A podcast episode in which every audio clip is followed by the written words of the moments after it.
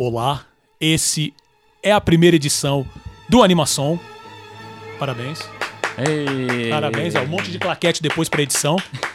né? Estou aqui eu, Paulo Martini, meu amigo Selby Pegoraro na bancada. Eu sempre também sonhei falar na bancada. Na bancada. com- amigo de bancada. E estamos aqui para a primeira edição do Animação. Qual que é a ideia deste programete? Ah, inicialmente é falar sobre a área de negócios do mundo de animação. Haverá um pouco. Assim, negócios é uma coisa muito abrangente. A gente não está numa bolha. Né? Então, vamos falar. Mas esse é o nosso foco: é, negócios e também falar de um pouco de política. Ah, não tanto posicionamentos políticos, mas também pode ter, mas mais a questão do, do, do, do- background, né? Do- dos bastidores. Né? Pra, porque eu acho. eh, eh, Foi esse conceito que eu tive, depois eu, chamei o Selby para vir aqui eh, nesse projeto comigo. Acho que é difícil encontrar esse tipo de conteúdo. Eu que sou. E eu também. A gente já vai se apresentar, o Selby também já vai falar um pouquinho daqui a pouco. Mas eu sempre. eh, eh, eu sempre fui um entusiasta, eu sempre. Eu, eu tenho sonho, ainda vou trabalhar realmente full time, eu não sou da área de animação. Mas assim, desde que eu sou adolescente, eu pesquiso isso e por causa de algumas decisões ah, pessoais e profissionais, eu acabei indo para outras áreas. E isso foi muito bom que me abriu muito a mente, porque eu, eu sempre desenhei desde pequeno e sempre quis também faz- animar mesmo, né? Mas com toda essa minha trajetória, eu também comecei a me interessar muito pela parte de negócios, parte ah, da parte de, mais jurídica, né, com referência a direitos, a, a- a- a parte de distribuição mesmo, assim, como que funciona todo esse ecossistema. E é muito difícil hoje você encontrar conteúdo, mesmo eh, conteúdo estrangeiro, sobre isso. Né? Então acho que a ideia, e não só ah, discutir, falar sobre isso, mas é um- uma coisa pessoal minha que isso também vai me forçar a pesquisar cada vez mais, né? Então, assim, eu já falei muito, então eu queria é, sobre mim, né? Eu já, assim, na verdade, só pegar, dar um pouquinho do meu, do meu histórico profissional, trabalhei muito na área de, de, de, de- de telecomunicações, eu comecei lidando com internet, trabalhei na parte de e-commerce com Submarino, ah, já trabalhei na América Online Brasil e também na, na Mobile, né? Que agora é mais na parte na área de pagamentos, né? Foram experiências profissionais sensacionais. Eu já fiz alguns freelas para Disney 2003, 2004, que na época que estava mexendo com o site deles ainda, então foi um pouco de eh, fazer alguns textos de filmes, nada muito além disso, né? Mas assim, eu sou sempre fui um entusiasta, sempre gostei muito disso e acabei correndo atrás porque eu gosto. E eu queria agora não só espalhar, mas também discutir e principalmente é, ser muito, muito desafiado, porque eu sou um- uma visão mais de fora. Né? E uma das razões que eu chamei o Selby para vir trabalhar comigo, porque ele é um cara que vem da área acadêmica, né? então pós-doutorando. E agora o Selby vai falar, porque senão Agora eu vou falar um pouco. besteira. entendeu? Mas fala aí, Bom, Selby, se apresenta aí. Estamos aqui com muito orgulho na primeira edição piloto do Animação. Perfeito. É, recebi esse convite do Paulo para integrar esse projeto. É, já há algum tempo eu venho sendo sondado para podcasts, faço participações ou me convidam para entrevistas. E o projeto do Paulo foi um projeto que me chamou a atenção justamente por essa ambição de agregar vários temas e da gente mais, mais à frente também escutar também outros, outros convidados, pessoas da área ah, do marketing, da produção, eh, da área de, de distribuição, dos quadrinhos, e, enfim, de, de- de diferentes áreas. E, enfim, eu vou me apresentar um pouquinho para também explicar por que, que eu gosto do projeto. Né? Ah, eu sou jornalista de formação, porém, há uns 10 anos eu estou mais acadêmico do que jornalista. Embora durante esse período eu fiz trabalhos no jornalismo. Então eu trabalhei na editora Abril, eu trabalhei com edição na revista Contigo, trabalhei também com os quadrinhos Disney, que era o meu sonho. Eu cheguei a pegar um pouco também da, da- da- dos quadrinhos Disney, então eu escrevi alguns textos também para os quadrinhos Disney. Tive um site muito famoso para quem mesmo. curte É, animação. área de animação, com É, certeza. que era um site chamado Animedic, que funcionou assim com- de forma mais é, regular entre 2001 e 2011. Depois teve atualizações esporádicas. Eu espero retomá-lo ao longo de 2020 com uma outra é, vertente mais crítica, enfim. Mas aí eu fui para a área acadêmica, pesquisando quadrinhos de animação Disney. Então eu fiz o meu mestrado, aí passou para um doutorado direto. E atualmente eu faço pós-doutorado com um tema muito espinhoso, né, que é o vespeiro das guerras culturais que a gente enfrenta no mundo hoje. Uh, só que uh, aí, o que eu gosto da ideia do podcast, que eu acho que vai ser bem legal isso, foi por, porque muitas vezes as discussões que a gente tem no meio acadêmico, elas ficam presas naquele, naquele grupo, né? E eu sou daqueles que não gosta muito de ter só tese distante, né? Então eu estou sempre é, vendo formas de tentar publicar os trabalhos ou de passar esse conhecimento para mais pessoas. Então eu acredito que esse podcast é uma forma da gente poder passar um pouco dessas informações que a gente vai coletando ao longo dos anos em pesquisa. Enfim, eu retornei agora, trouxe um monte de informações É, da de Nova York. no- é, Nova York, lá da agora biblioteca da, da Universidade de Nova York, enfim. Então a gente vai agregando essas informações e com o passar do tempo a gente vai tentar aqui no, no podcast passar um pouco dessas informações. É, essa é a ideia, porque é um material, como eu falei acho que antes, assim, é um material muito difícil de encontrar e principalmente, assim, se você procurar, principalmente no estrangeiro, em inglês, né, você até consegue. Ah, mas é difícil encontrar aqui no Brasil, porque os grandes veículos e até veículos pequenos não entram nessas partes, porque são umas partes complicadas. E se você entra em questão política, também é uma parte bem espinhosa para mexer. E quando você encontra, também você encontra muita coisa espalhada. Então, aí, uma das ideias também com o programa, assim, eu, eu- deixo isso muito claro.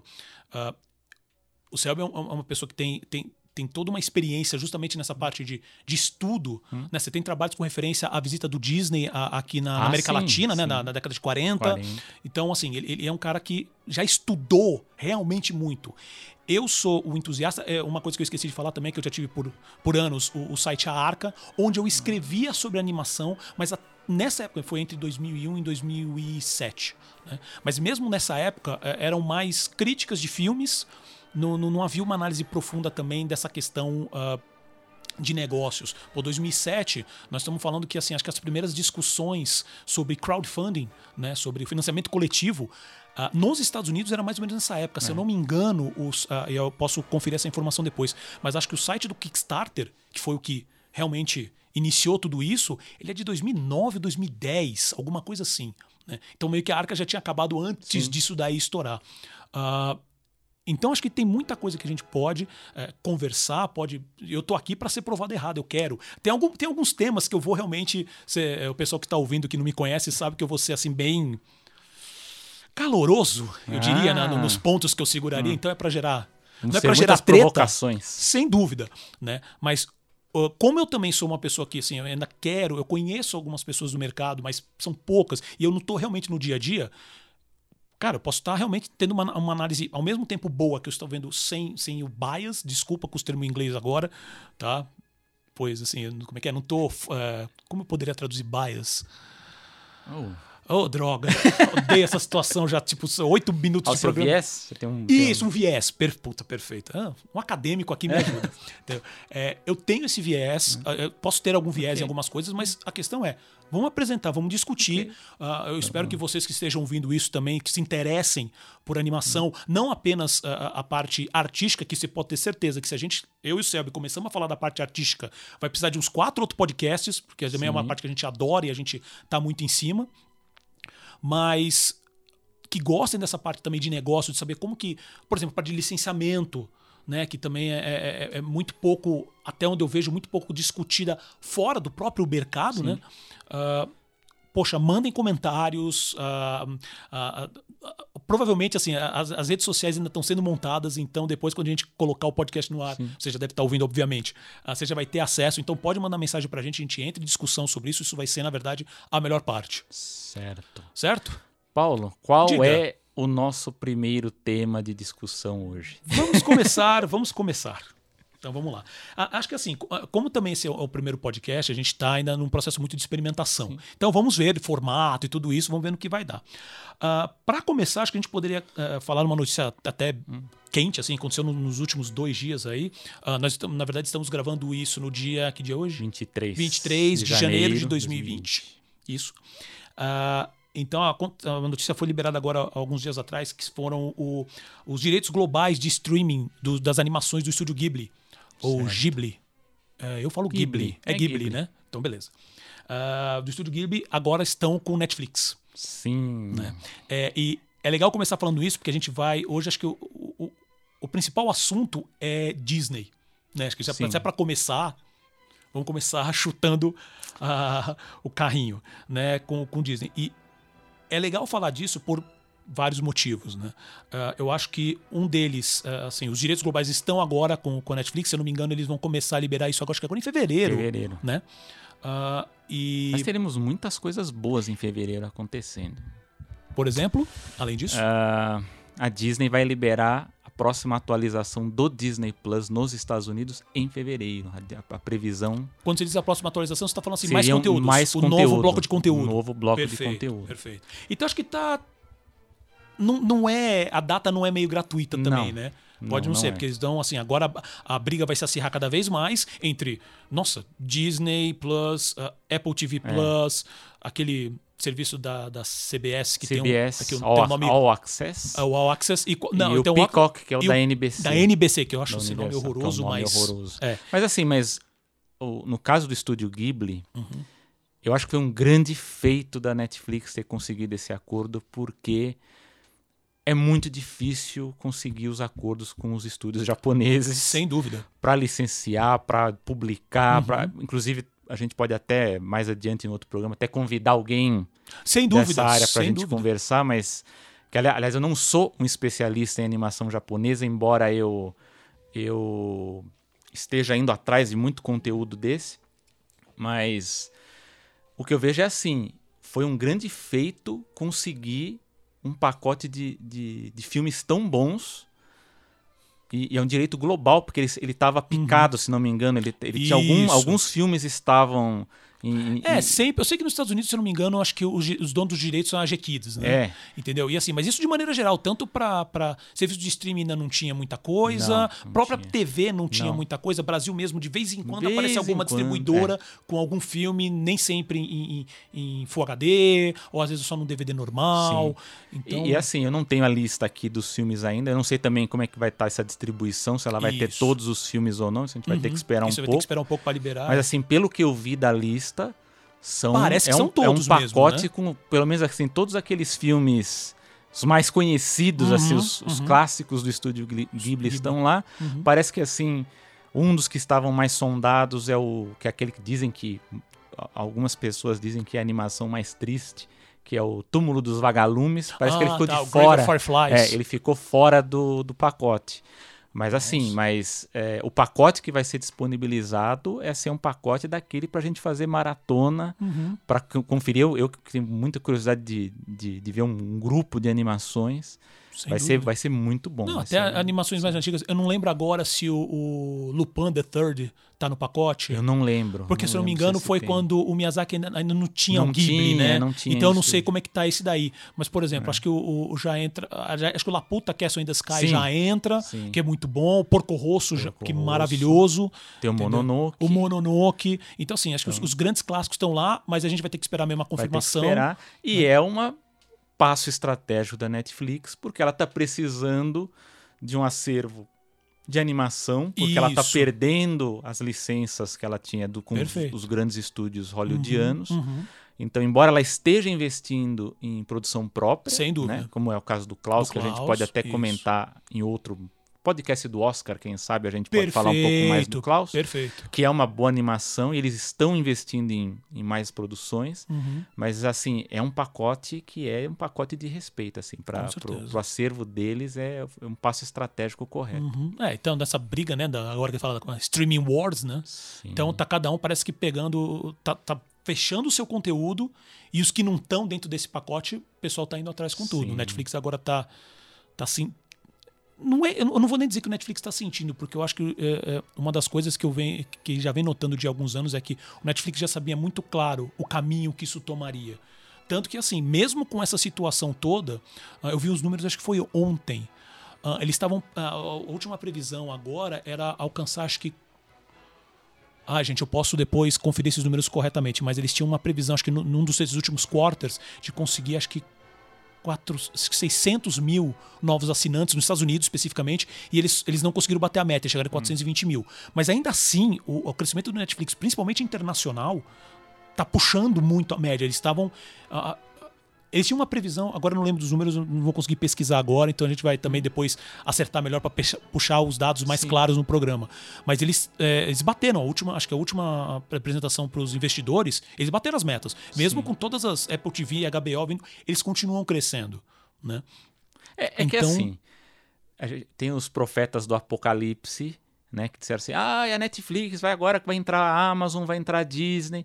Mas assim, a Netflix, ela, ela, ela, ela vai enfrentar obstáculos nos próximos tempos? Vai. Uhum. Mas é como você falou, são obstáculos que, pelo que a gente percebe, já eram obstáculos que eles já esperavam que Sem iriam dúvida. enfrentar. Sem dúvida. Então, é, e, é, e é o seguinte, por mais que entre os novos players que a gente está vendo, Amazon Prime, o Disney Plus, CBS, o Peacock, o Hulu, enfim, todos esses, esses serviços novos de streaming, a Netflix ela ainda tem espaço ainda para crescer. Isso, isso que é incrível. Não, não só nos Estados Unidos ela ainda está é, conseguindo mais assinantes, mas você veja que na Europa, que ainda não tem ainda esses, esses É novos verdade, serviços, é ela ainda está atraindo, ela, ela tem Sem espaço ainda para atrair assinantes. América do Sul, então, muito mais. Ela tem uma gordura aqui, Uhum. porque a gente ainda está, a gente ainda tá ainda no movimento da TV a cabo, das pessoas que estão migrando da TV a Isso. cabo para o streaming. Uhum.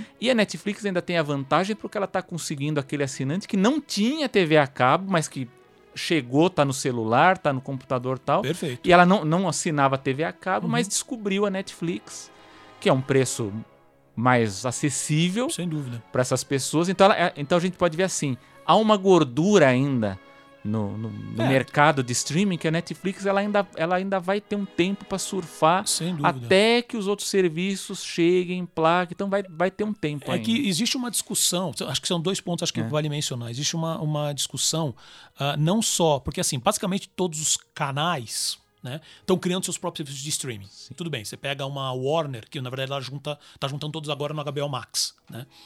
É, mas vai chegar num ponto também que você vai ter tanto serviço de streaming para assinar, como a Disney, de uma certa maneira, já tá fazendo isso com os serviços dela com o Hulu, com o ESPN, ESPN, é. né?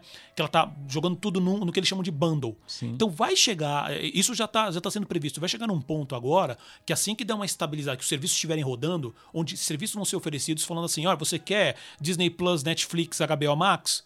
Cara, paga um X. Paga um E eu te pego e libero os três. Então esses bundles vai ser que vai ser basicamente o que são as TVs a cabo. Sim. Né? É uma no... vai, ser, vai ser uma nova espécie Isso, de TV, de a, cabo. TV a cabo. Perfeito. Quando eu fui agora para Nova York, eu usei o Roku, que tá chegando Ah, agora no, no... É, no Brasil. E eles estão com uma estratégia bem interessante porque eles não, não entraram no Brasil com o, o setup, o, Sim, com a, com o a set-top caixinha. box lá que eles É, falam. eles entraram com produção de TV. Com a. Ah, tá, direto com nas, nas a Smarts. A- AOC. Aí Ah, tá na eles, AOC. eles desenvolveram uma televisão que já vem com a tecnologia Uhum, do Roku. sim. É, eu não sei ainda como é que se vai pegar desse jeito que eles estão pegando, mas o que eu posso dizer que eu testei lá em Nova York é que é um agregador que funciona. assim, Ok. É legal, assim, a, a navegação dele é legal. Uhum. Porque eu achei assim, será que a gente vai ficar perdido, né? Porque você vai Tá. lá, é como você falou, é como se fosse uma nova TV a cabo. Então Isso. você entra no Roku, você vai ter lá Disney Plus, a- Apple TV, você vai ter o Hulu e você entra ali, escolhe qual é o serviço que você quer, Uhum. acessa e dentro desse serviço você vai ter a navegação própria de cada um para encontrar o que você quer assistir. Então, o Roku não é o único agregador, você tem outros players aí que vão entrar nisso, então é uma Isso. tendência para os próximos anos. Uhum. Agora, o que eu posso dizer de ter testado os serviços da Disney, no caso Uhum. do Hulu e do Disney Plus, é que eles ganham em navegabilidade em relação à Netflix. Eu acho que, Hum. não sei ainda se é por conta da bagunça que é o acervo ainda da, da Netflix e da forma com que eles organizam aquele conteúdo. Eu acho que a vantagem dele é o processo de, de, de sugestões. De sugestões, né? é Isso porque que é- assim- acho que tá ali o- a grana mesmo. Eu, eu, eu percebi assim, eu, eu fiz esse teste, eu falei assim, eu vou ligar em cada um deles, um dia que eu não tenha, esteja pensando em nada, eu vou entrar e ver o que eu vou assistir. E eu descobri que no Hulu, e, e- e tanto o Hulu, até mais do que o Disney Plus, ele tem um acervo muito grande de séries clássicas, de filmes e tudo que é tipo. tá. Se eu E não me assim- engano, a Criterion também tá lançando um serviço de streaming dele, se eu Sim. não me engano. E assim, e o que eu achei interessante é assim, você perde menos tempo pra achar um conteúdo que te interessa no Disney Plus e no Hulu em relação ao Netflix. Netflix você ainda Hum. fica mais perdido nas sugestões desse. Você fica, ah, mas será que eu vejo esse? A não ser que você já esteja interessado em Em assistir alguma coisa específica. alguma né? coisa É. específica, ou já tem uma indicação, aí tudo bem. Ou se você assiste a série e já aceita uma indicação do próprio serviço para assistir Uhum. outra coisa. Mas eu percebi que é mais rápido. O problema em relação ao Disney Plus é que o acervo dele, isso a gente já até discutiu na reunião pré-pauta aqui, Aham. Que é o, o, o acervo deles, que é um acervo ainda limitado. Não está ainda todo o acervo da Ah, Disney Sem dúvida. não está. Então, quem acha que vai chegar no Disney Plus e vai encontrar todas as séries dos anos 50, dos anos 80, dos anos 90, todos os filmes. Não, não tem todos esses filmes. Então, Verdade. ele ainda está bem limitado. Eu acredito que agora, no, no primeiro semestre, eles vão colocar mais um grupo de, de, de filmes, bloco, de né, séries, de um bloco de conteúdo. E é, vai aumentar aos poucos e eu acho que também vai estar no meio a- aquelas produções dos estúdios, não só os estúdios que a Disney tinha, né? A Uhum. Miramax, todos aqueles filmes que eles, de alguma forma eles ainda têm os direitos, e os da Fox, e ver qual que encaixa. Porque você vai no Disney Plus, você encontra o Esqueceram de Mim, que é da Fox, né? Sim. Então, havia dis- a- a- a- o comentário de o Hulu vai disputar que tipo de filmes, né? Porque vai pegar o conteúdo adulto, mas você encontra material familiar. Uhum. No- você mesmo comentou um acordo recente da DreamWorks, Isso. que O vai ter fechou- produções- Fechou três séries, se não três me engano. séries agora. pro Hulu. O Hulu, ele não é só filme adulto, conteúdo Uhum. adulto, ele é conteúdo diversificado. Perfeito. Então, vai levar um tempo para a gente ver como que esses conteúdos serão distribuídos nos serviços. Então, assim, tem muito pouca coisa da Fox ainda disponível. Uhum, A gente uhum. não sabe ainda o que que eles vão fazer com esse conteúdo. Da Disney ainda é bem limitado. E, assim, é, a gente ainda está em um território ainda meio desconhecido, porque vão entrar os novos players, né? que- Sim, sem né? dúvida.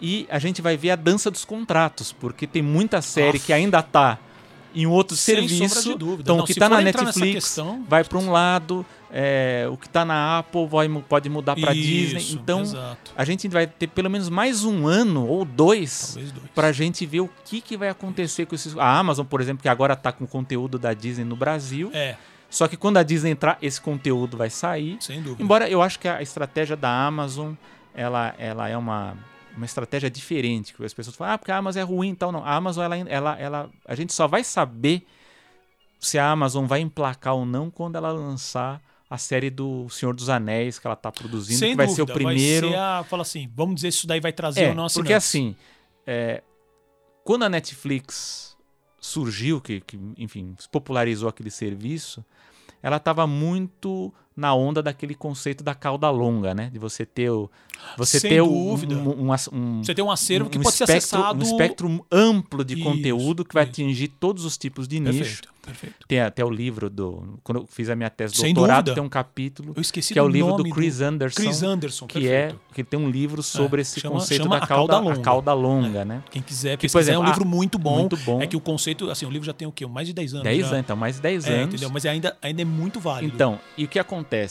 A Amazon, basicamente, ela trabalha Com o a- conceito a- de cauda o conceito da dúvida. cauda longa. Ainda mais depois com a, com a- a apresentação do, do, do marketplace, né? Quando você tem ainda coisas que já eram de nicho, mais nicho Mais ainda nicho estar ainda. disponíveis É o nicho qualquer- do nicho. É o nicho do nicho. E o que a Netflix fez foi pegar esse conceito da, da, da cauda longa, né, de Uhum. pegar um acervo muito diversificado Isso. e aplicar o Big Data, o algoritmo, para tentar descobrir. Porque assim, você tem conteúdo demais, mas você tem que tentar descobrir aquilo que é o que as pessoas vão consumir, Uhum. o que elas vão querer pagar para assinar, tal, enfim. E você vai ter essa, essa junção de conceitos. Mas, ao longo da última década, no final, 2009, 2010, uma professora da Harvard, que eu cheguei a ter contato com ela, a professora Anita Elbersi, Legal. Que trabalha ela é muito, ela é muito conhecida porque ela faz cursos de verão e vai gente do futebol, do basquete, vai lá Ah, fazer bacana. o curso dela de verão de marketing do entretenimento. Bem legal. E ela trabalhou um conceito que não é a cauda longa a responsável pelo sucesso que a gente vê tanto, nos, no, tanto no serviço de, de streaming, enfim. Então, ela, ela desenvolveu, que tem um livro, esse livro foi lançado em vários países, inclusive tem aqui em português, que é Blockbuster. Tá. Ela vai trabalhar o seguinte, que você pode ter essa, essa trabalhar com o mercado de nichos, porém, para sobreviver, para que você tenha esse punch, né, essa, Uhum. esse impacto no- no- nos negócios para que você possa Realmente crescer, crescer. Uhum. você precisa investir em blockbusters. Então, termina, termina, Então. eu tenho um comentário que é legal pra fazer disso. Aí o que acontece? Lógico que, quando ela lançou esse livro, houve muita crítica sobre, sobre o conceito dela de blockbuster. Inclusive, na- quando escrevi o meu capítulo, os professores lá na USP, eles ficaram do lado do Chris Anderson, não ficaram do lado dela. Uhum.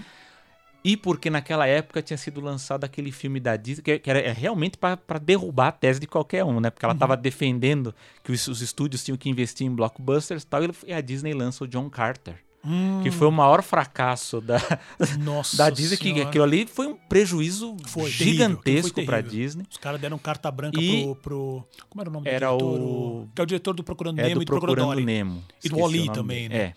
Que é um Andrew cara... Stanton. É, Andrew um- Stanton. E, e- e- enfim. Não, e, assim, é uma produção.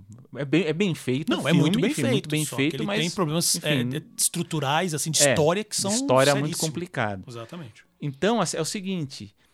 E sem falar também de uns problemas de marketing, De na marketing época também. também. que o pessoal, a Disney meio que. a- eu não lembro qual foi, a, a- era a gestora na época da Disney, mas assim, eles meio que sentaram em cima do Sentar, filme. é, não, sentaram não em foi cima bom, do filme. não foi bom.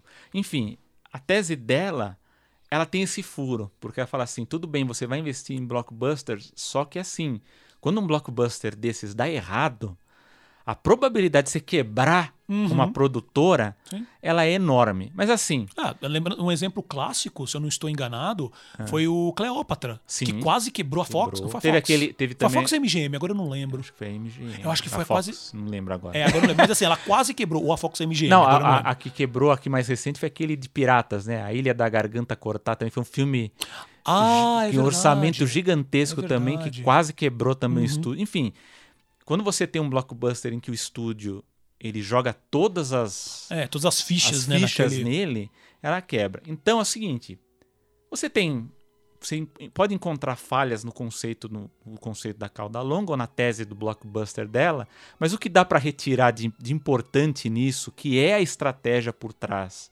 dos serviços de streaming, é que eles, eles pegaram essa, essa tese do blockbuster, né, dos grandes estúdios, dos, dos grandes players hollywoodianos, e eles pegam um, um outro termo, né, que ela gosta de usar, que é o tentpole, né, que a gente pode chamar de Isso. uma, sei lá, uma âncora, algum, um- Exatamente. uma, uma grande produção Perfeito. que o estúdio, ó, o serviço de streaming usa para atrair atenção, para galgar aquele público, é, é para criar um fandom em cima daquele, daquela produção, e você acaba atraindo mais pessoas que estão curiosas para assistir aquele filme. Bom, a gente tem alguns exemplos.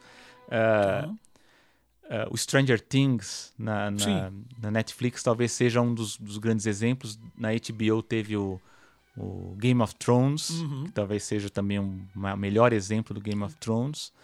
É, um que não é, é, não, não se encaixa bem nesse exemplo, mas se encaixa na história do algoritmo, que é o House of Cards, que foi a primeira grande aposta É, da Netflix usando grande- é, essa toda essa- tecnologia de Isso, consulta isso, de o que, isso. que as pessoas gostam, o que, que ela, elas estão procurando, qual ator que faz é, que é mais popular em determinado gênero. Então você vai juntando essas informações e você cria uma produção.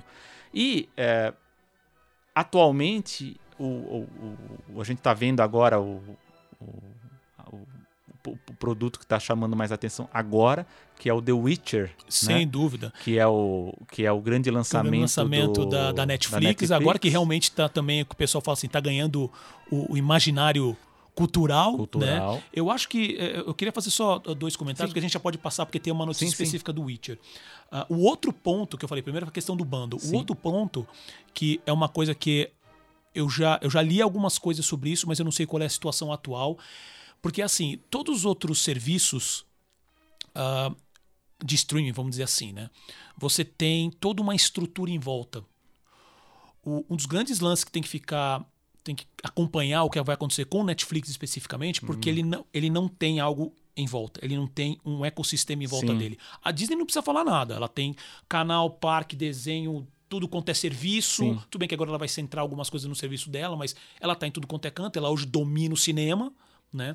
Você pode entrar na questão da própria da, Univers da Universal, da Paramount, você tem a Universal tem os parques também, sabe? A Paramount também tem um sistema de distribuição grande. A, a Netflix, eu até comento assim, é, é, eu tenho é, é uma coisa que eu tenho pesquisado hoje, mas eu não tenho visto a Netflix aplicando muito, até em questão de licenciamento mesmo, mesmo com, com, com franquias hum, fortes é. como Stranger Things, uh, sei lá, as próprias mais antigas como Sense8, é, House of Cards, uh, Orange is the New Black. Não, muito né? Olha, pra você ter uma ideia. Você não consuma. Eles licenciaram muitos... o Stranger Things pra Universal, pro uhum. parque, ah, da, pro parque, parque temático, pra fazer o, fazer Nights, o, lá, o Halloween Nights. Mas sim, né? mas demorou muito. Muito, acho que tem, acho que é o primeiro ou segundo é o ano primeiro, que teve segundo, agora. Demorou muito, não, realmente. Então, assim, é, que, que é um dos perigos que o pessoal, que, que, já foi comentado há um tempo atrás, que é falar assim: poxa, nessa onda que a Disney tava comprando serviços, ela vai lançar o serviço dela, ela vai comprar Netflix. Hum. No final das contas, ela acabou criando o próprio serviço dela. Mas a Netflix hoje, ela, ela, eu vejo que ela está num posicionamento é, que eu acho que, eu acho que assim, é, a não ser que eles tenham justamente alguma estratégia que eles não tenham divulgado ainda, mas ela está num ponto que você fala assim, gente, todas estão fazendo. Você.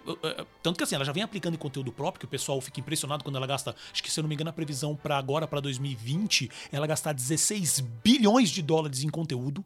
Tá? Que, é uma, que é uma fatia absurda. Né? Tirando o fato que o próprio modelo de negócio do Netflix, eles, eles não licenciam conteúdo. Eles pegam e falam assim: é, é, me, dá os, me dá os números. Ah, desculpa, é, eu pago X, eu vou usar durante um ano. Hum. E ninguém sabe qual que é a audiência. Que entra no fato da agora da questão do, do Witcher. Ah, então, assim, o Witcher, é, a Netflix soltou, acho que foi ontem se eu não me engano, ontem, dia 22, hum. né? Falando que o Witcher era a série mais vista do Netflix até hoje. Só que, basicamente, você tem que acreditar no que a Netflix fala. A é. Netflix ela tem um problema sério de transparência, né? Porque. E, e, que, novamente, que assim, ela tem esse problema que está sendo replicado para todas as outras. Sim. Porque são empresas fechadas, elas não têm obrigação nenhuma de passar dados nenhum. Né? Mas é um problema para mim é um problema horrível porque você não consegue medir o mercado. Além disso, além disso, tem um problema que assim, a, a quando a, a Netflix ela, ela, divulgou os dados sobre o Witcher, ela também divulgou de mais algumas, alguns filmes e algumas séries. Mas, por exemplo, ela não divulgou do Irishman, hum. né? Que ela fala, nossa, tá super bom, tá super bom, mas ela não divulgou nem números que obviamente já existe essa, essa preocupação que fala assim, olha, o Irishman tá, tá sendo super bem falado, ele está concorrendo ao Oscar, não vamos arranjar informação para para mexer na cabeça, hum. principalmente dos votantes, né? Porque agora o, o foco é o Oscar, né? Mas uh, tirando o fato que você não consegue é, realmente não, não existe uma avaliação terceirizada, não existe uma consultoria para avaliar isso. Mas as informações que eles passaram que eles passaram que assim, ah, mexemos na nossa maneira de medir a audiência. A métrica, eles passaram né? a métrica, obrigado. Eles mexeram na métrica. Sim. E a métrica que eles estão passando agora é uma métrica que sei, eu olhei, eu achei que não fazia sentido nenhum. Porque eles estão utilizando uma Sim. métrica que, se, que, por exemplo, o Facebook utiliza, que o YouTube utiliza, que já é ruim por si só. Sim. Então, assim, só para explicar, uh, eles, a, a, a, última, a última informação sobre métricas que o, que o Netflix utilizava é que para contar como assistido qualquer conteúdo deles, uh, tinha que pelo menos mostrar que, que, que o usuário assistiu 70%. Né? Então, sei lá, uma série de uma hora, se o cara assistiu, sei lá, 40 minutos? 40, 40 minutos. 40 e poucos minutos. É. Ah, ok, ele assistiu a série. Ok, faz sentido. Talvez não muito, mas ok. Agora eles, eles estão falando que, por exemplo, isso no caso de uma série como Witcher. Hum. Eles estão considerando assistir a série se o cara assistiu dois minutos da série. Isso considera para filme também, mas se você está considerando uma série de 8, 10 episódios, onde o tempo hoje varia entre 50 minutos e uma hora, como até ouvi um comentário, assim, eu, eu, eu ainda hum. não assisti o Witcher, mas o pessoal uh, já falou assim: o primeiro episódio, a apresentação do Witcher, ela começa depois de 2 minutos e 16 segundos. Hum. Quer dizer, o Netflix está considerando visto a série inteira com 2 minutos do primeiro episódio. Primeiro episódio. Gente, que era que foi um problema que deu uma confusão há um tempo atrás também com o Facebook. Que o Facebook também começou a divulgar métricas gigantescas sobre o serviço de vídeo deles. Aí quando eles falam, tudo bem, me passa os números, né? Me passa as métricas. Eles estavam falando isso, considerando 30, 40 segundos de, de visualização, era para visualizar um vídeo de mais de 15 minutos. Sim. E aí eles estão falando, ah, porque o Witcher foi visto por mais. Agora também eles não estão considerando pessoas, estão considerando uh, uh, as contas. As contas. Né? O que ok, né? Porque pelo menos você Ah, tem o dado das contas, você tem, você tem um login feito, tudo bem. Ah, então estão considerando que 70 milhões de logins vi, vi- viram Witcher, se não me engano, nas primeiras. Não sei se foi na primeira semana, nas primeiras 24 horas. Hum. Mas foi também assim, no tempo pequeno, eles consideram como Witcher um dos maiores sucessos deles. Né? Mas dois minutos? Isso não faz sentido. É Eles, ah, eu lembro que das notícias que eu li, eles dão a seguinte desculpa: ah, não, a gente entende que dois minutos eh, não foi um clique errado. Foi uma, uma decisão consciente do usuário de pelo menos experimentar. Sim, se ele experimentou por dois minutos e saiu, ele falou assim: ah, não me interessei. E você considera isso como ele viu a série Como viu, inteira? é. Assim, Sei lá, acho, acho bem maniqueísta isso, assim entendeu? é complicado discutir essa questão do- da audiência nos serviços de streaming justamente porque a gente não tem ainda uma medição precisa, independente, desses Independente. serviços. Perfeito. Embora ontem eu vi que duas empresas, que eu não sei quais são, então não sei se a gente deve levar, enfim, eu vou acreditar no que está lá. Mas diz que duas empresas independentes fizeram a medição do Disney Plus. Uhum. Mas não de audiência. Eles fizeram a medição do possível faturamento do serviço, porque a Disney ela não libera esse, esse ela não liberou ainda esse valor. Mas eles fizeram baseado no número de, de, de de usuários. usuários, no- de, do, de- de- do- do- de assinantes, mas número Disney- presumido de Ah, assinantes que a presumido de Disney, a- a- tá, a- eles fizeram o cálculo, a Uhum. medição em cima disso. Tá. Então a medição em cima disso daria aproximadamente 100 milhões de dólares Sim, até agora. Perfeito. Assim, é dinheiro? É, é dinheiro, pro- ainda mais para um serviço como a Disney que, Uhum. que começou agora. Tem um, um acervo limitado, Sem dúvida. só tem um, um, um produto de âncora ali, que é o Mandalorian, que eu gostei, Ah, por do- sinal. dos que é a exclusivos, série, na verdade. que é a né? Dos série de Star. Wars. Uhum. Na verdade, o único produto de peso, de, de atração de audiência hoje no Disney Plus é o, o, o Mandalorian. Eu não lembro, o- os filmes de Star Wars já estão todos lá? Não. Se não me engano, os últimos acho que não estão. Da nova trilogia? Então, as trilogias clássicas, Tá, do- dos anos tá. 70, do do, episódio do 1 Lucas, ao- do episódio 1 ao episódio 1 ao 6. 6, eu não lembro se tá o 7, Tá. porque é aquela coisa, tem os, os- os contratos que estão aí em outras, Perfeito, que enfim. estão rodando ainda. Então, é muito dinheiro, só que é aquela coisa. A Disney, ela tá num período assim que a gente vê que ela tá, ela, ela, ela- eles devem estar internamente, o financeiro da Disney, Uhum. numa situação de cálculos muito precisos, porque assim, quando você lança um serviço como o Disney Plus, que é basicamente você dominar um- uma plataforma nova, você vai ao mesmo tempo se livrar de outras. Então você vai deixar de ganhar Uhum. no licenciamento que ela faria vendendo Sem dúvida. o Mandalorian para uma rede É, de televisão, ou para Netflix. É. ou para HBO, ou exato. para outros canais de outros países, ou Perfeito. para o syndication, enfim. Perfeito.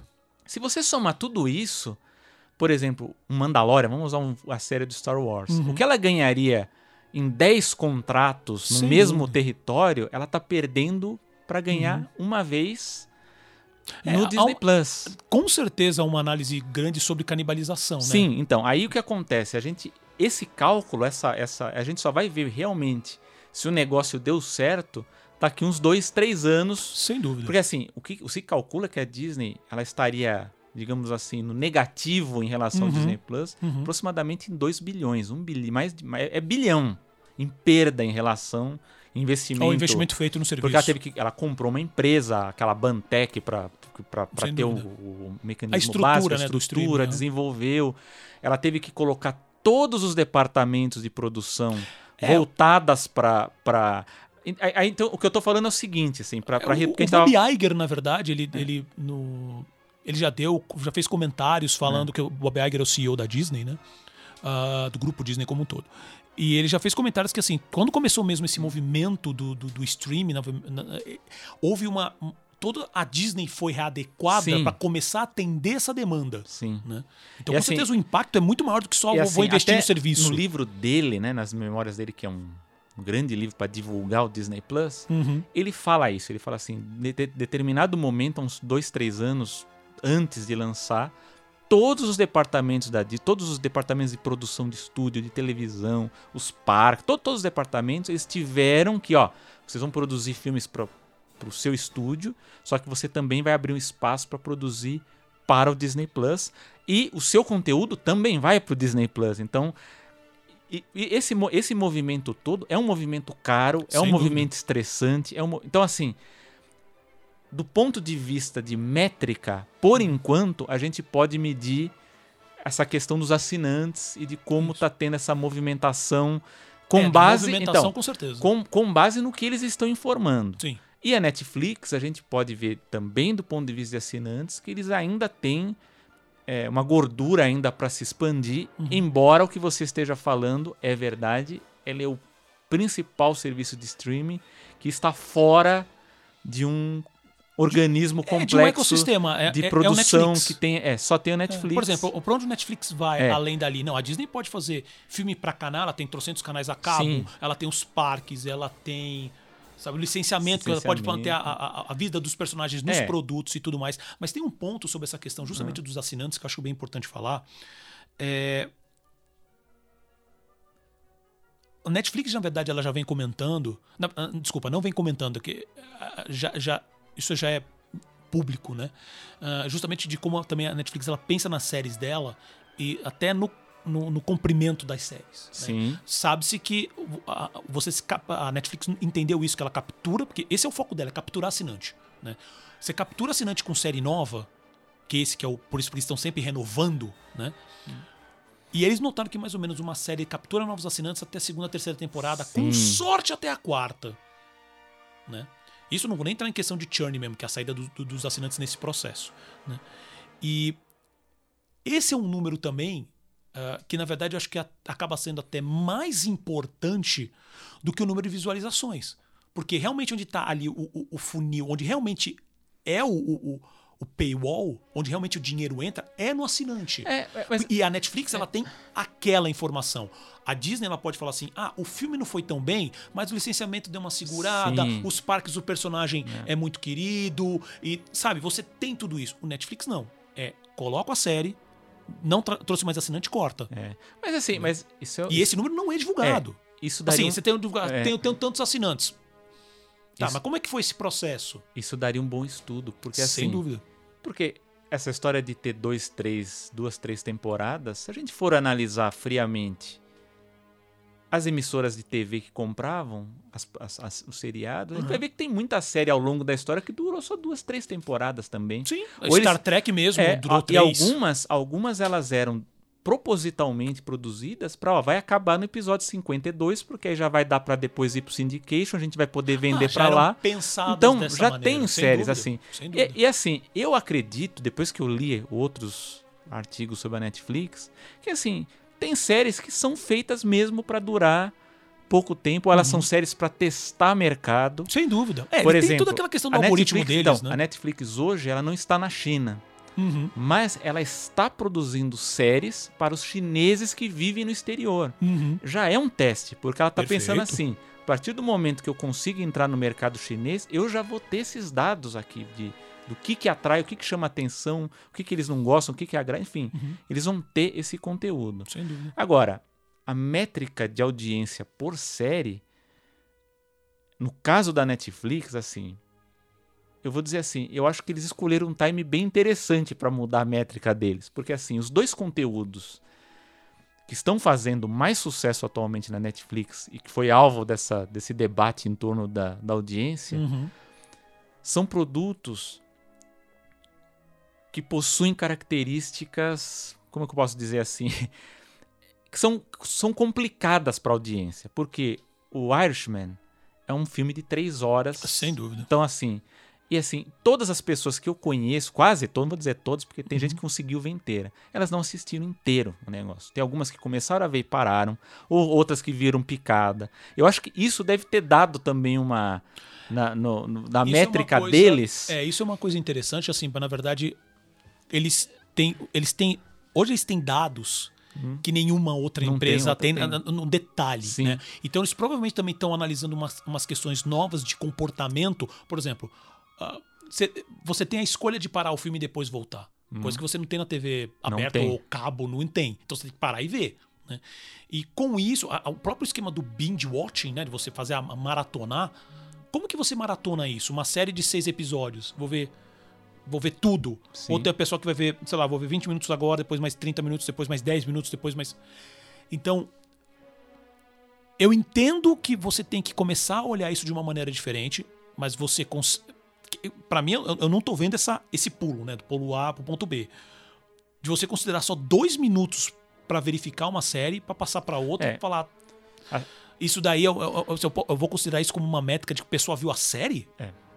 Não, meio não, estranho. não, não é, não é uma métrica confiável, mas assim, mas eu entendo por que, que eles mudaram, porque o Irishman é, um- é uma produção que as pessoas viram, cada um viu de uma forma. Inclusive te- tem gente que fez até guia, assim, para em tal minuto você pode parar e continuar amanhã, porque aqui é um ponto ideal para você parar e Parar e para continuar. continuar. Ah, mas, por exemplo, você viu que entrou o- Os Oito Odiados do Tarantino? Sim. Que ele entrou, na verdade, como uma minissérie. Minissérie, então. E o pessoal ficou louco que fala assim: ah, o Netflix é que cortou.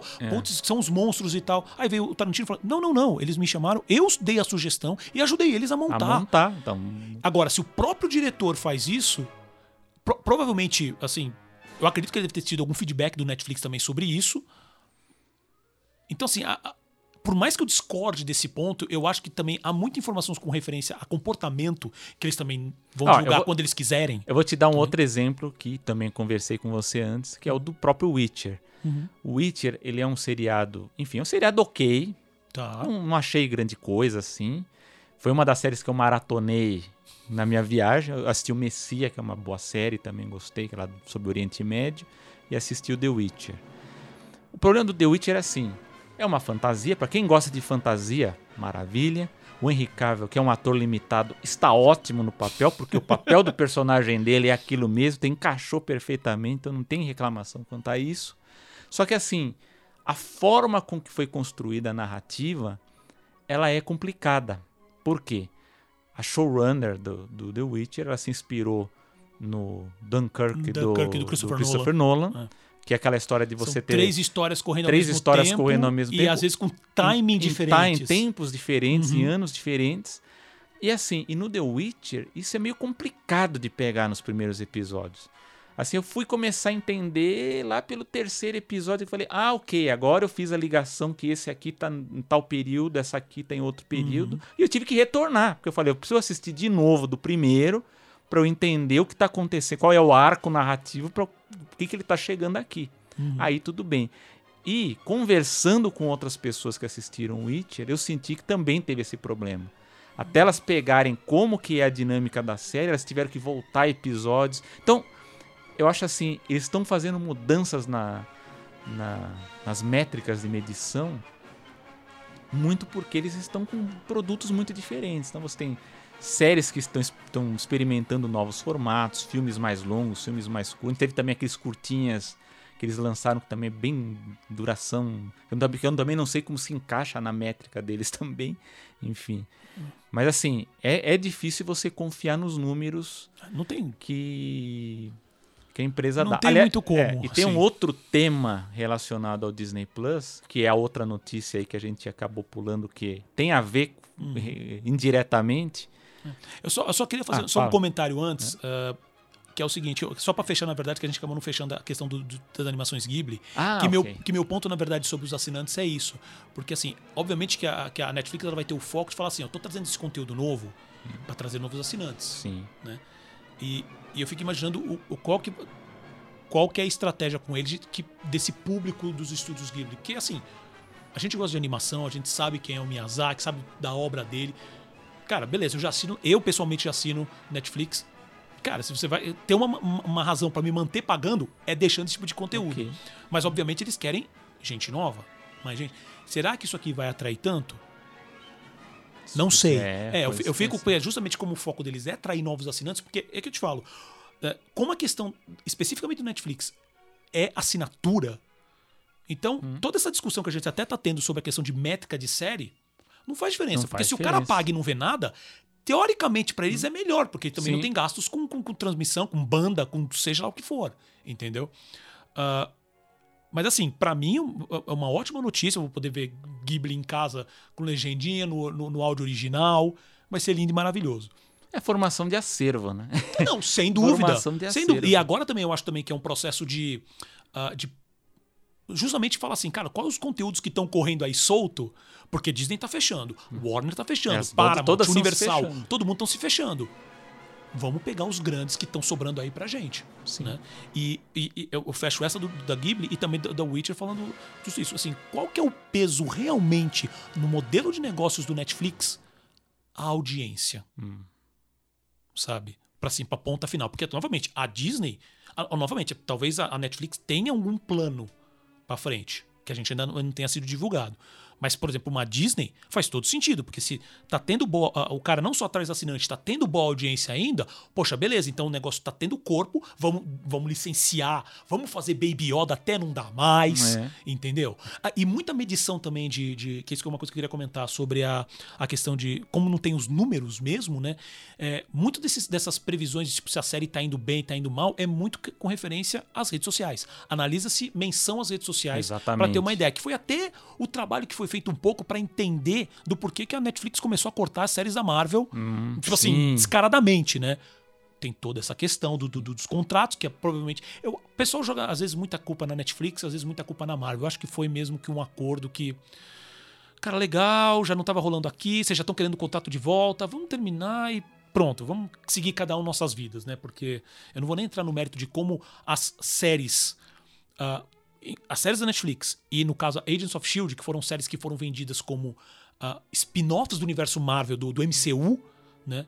No, chegou no final, era só lip service, assim, tipo, não, não- era.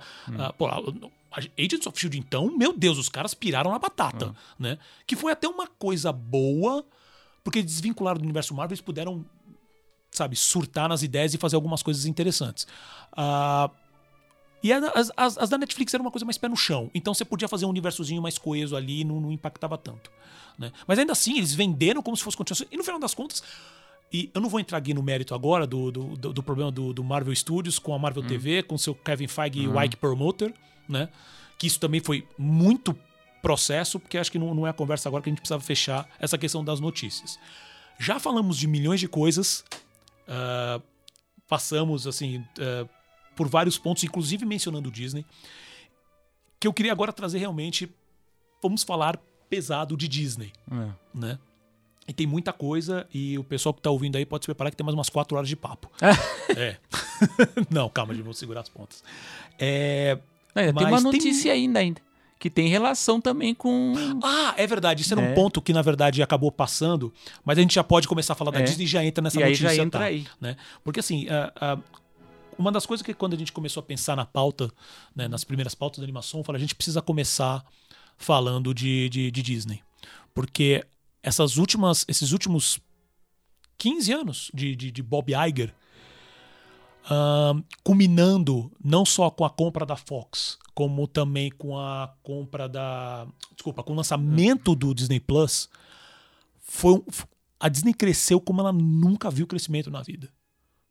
Compra, isso que eu tô falando só agora. Eu posso entrar na época do, do- Até mesmo na época do Michael Eisner, do CEO anterior, que foi a compra da, da Capital Records, né? Que veio, com a ABC junto. Capital Cities. Capital Cities, Capital obrigado. Cities, que veio já com a, B, ABC, com a ABC, ESPN, com a ESPN, então, veio todo esse bloco junto.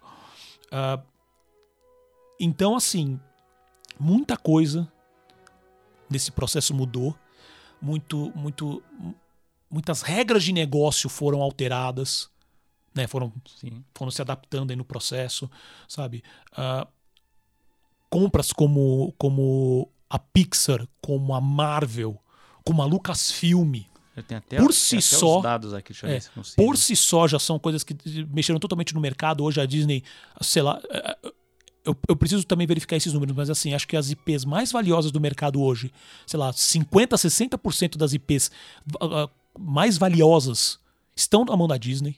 A Disney hoje já, só com cinema, ela já está ocupando 30% do mercado norte-americano, tá? Das salas, tudo que tudo que Disney está pegando 30%, então ela está pegando os maiores. Ah, isso é uma coisa também que eu acho uh, que, que vai ser minha, meio que minha dica cultural, mas eu acho que eu já queria comentar agora, porque eu tô vendo a, a, tô vendo a Masterclass, aquele Masterclass que com o Bob Iger especificamente. Dá para fazer um, uma animação só comentando sobre alguns pontos, tá? É, ele, ele é uma mistura um pouco de tudo. Ele é um, um, uma autoajuda startupeira, né? Assim, tipo, conceitos de mercado, sabe? Assim, como ser um bom líder, como pensar no outro. Mas tem coisas interessantes que ele fala que eu acho legal con- con- eh, contrastar. Né? Quando ele entra, tem, tem um vídeo específico que ele fala sobre arte de negociação. Como que ele vai para a mesa de negociação, toda a pesquisa que ele faz antes. Ele, e ele basicamente fala assim: eu tento pensar numa saída, né, numa negociação onde os dois lados saiam com alguma coisa. É o- como é que é? O velho clássico ganha-ganha, win-win, né? Situation. E é muito engraçado você ouvir o CEO da Disney, do, do maior conglomerado de mídia do mundo hoje, falando isso, quando ao mesmo tempo você vê contratos eh, sendo impostos praticamente por causa da força da marca Disney com as, com as cadeias, com, a- com as salas de cinema, né, com as cadeias de cinema, tantos Obviamente que os pequenos se ferram mais, mas até pode ser com as grandes mesmo. No caso dos Estados Unidos, ah, tem a AMC, próprio Cinemark, né?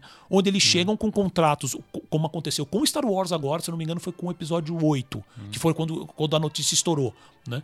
Falando assim, olha, você tem esse contrato. ah, existe uma situação no, no cinema que é o seguinte: quando o, o- normalmente o- os contratos da primeira semana, a maior parte do, do, do, do- do que é arrecadado com o filme vai para a produtora. Né? Para a distribuidora, no caso, que aí é a própria distribuidora da, da própria Disney. Disney. né? Existe, o Brasil é uma situação parecida, mas tem suas diferenças. Mas agora estou falando especificamente dos Estados Unidos. Tá? Ah, e aí, conforme a semana vai passando, essa porcentagem vai, vai invertendo. Então, por exemplo, começa com 55% ah, na primeira semana, aí depois vai invertendo, porque aí é, é, é, digamos assim, nessa cauda mais longa que o cinema ganha. Né? Nos últimos contratos, ah, desse último episódio 8, a Disney chegou com contrato para as salas de cinema com valores exorbitantes, algo chegando na base de 70%, 80%. N- Logo da primeira semana, diminuindo pouco nas próximas semanas, eh, e com vários, com vários itens também que, que as, que as salas de cinema tinham que, tinham que cumprir. Como, por exemplo, chega, a Disney chega e fala: olha, eu quero nesse cinema aqui especificamente, nessa, sei lá, tem cinco salas. Eu quero que pelo menos quatro salas sejam uh, pro Star Wars durante quatro semanas. Não importa se duas delas vão estar vazias durante da, a- depois da segunda semana. Não importa. Se você descumprir qualquer essa e qualquer outra regra que eles colocam, você ainda toma, por exemplo, em vez de você pagar, uh, se você ficar com, só com 30, você vai ficar só com 20. É. Entendeu? E você, como que você, como uma sala de cinema, vai falar assim: não, não vou passar Star Wars, não vou passar algum filme da Marvel, não vou passar algum- um- alguma animação da Pixar ou da própria Disney, né? Aconteceu lá em Los Angeles com o, o Cinerama, com o filme do Tarantino, né? Que eu acho que foi na mais ou menos a mesma época. Isso, que o Tarantino que tava o querendo. Cinerama queria colocar o filme do Tarantino como destaque. E a Isso. Disney foi lá e Foi falou: lá e se falou assim, vocês se colocar, exibirem, vocês não vão Vão exibir. passar Star Wars, eu vou Star cortar os Wars. contatos que É. você tem. Que era, o- que era por, mesmo com essas, com essas com essas cláusulas leoninas, vamos dizer assim, é onde realmente tira o dinheiro, porque é realmente onde está indo a massa. Então, você comparar esse tipo de notícia junto com esse posicionamento, não, porque eu estou pensando no ganha-ganha. Essa é a parte que eu quero tratar um pouco também com a animação, com, com o tempo, trazer até mais detalhes, porque, sabe, quem, quem que vai ficar. É, é o tipo de coisa que não dá para engolir depois, né? É, vou, vou tentar resumir o meu, meu- o meu lá. comentário, até porque o programa já, já tá, Já tá foi. andando é, bom aqui. Já tá, tá indo bem, tem, tem- estamos O- ali quase chegando no- no- na O Bob degola. Iger é um grande CEO da Disney, é inegável que ele Inegável. fez com, com, com, com a cor- corporação. Uhum. O Michael Eisner, que veio anteriormente, Michael Eisner ficou de 84 até 2005. É, ele ficou 20 anos, 20 20 anos. quase 21 anos. É. 2005 já era a transição, né? já digamos assim. Isso. Os primeiros 10 anos do Eisner foram Puro sucesso. Fantásticos. Foi o renascimento, o, Aí né, o morreu, renascimento da é, Disney, né? Morreu o número 2, 94, foi na época do Rei Leão, Uhum. que era o Frank Wells, que era o Frank presidente. Começou a ter a briga com o Jeffrey Katzenberg no estúdio, porque ficou Sim. aquela briga de quem vai assumir o posto número 2, e o Eisner não queria o número 2. Isso. E também teve toda aquela, a- Briga aquela com coisa Roy com o Roy Disney, Disney, né? Também que foi, na parte de animação, Sim, que também que ficou fez um- muito chato. É, que foi todo um trabalho que o Roy Disney fez justamente para tirar É. o Eisner, né? E assim, eu vou tentar resumir bem a qualidade de- desses dois executivos, do Michael Eisner e do Uhum. Bob Iger. Uhum. O Michael Eisner ele foi um grande executivo criativo. Tudo que ele via que fazia sucesso fora da Disney, ele falou: vamos nós fazer a nossa versão melhor.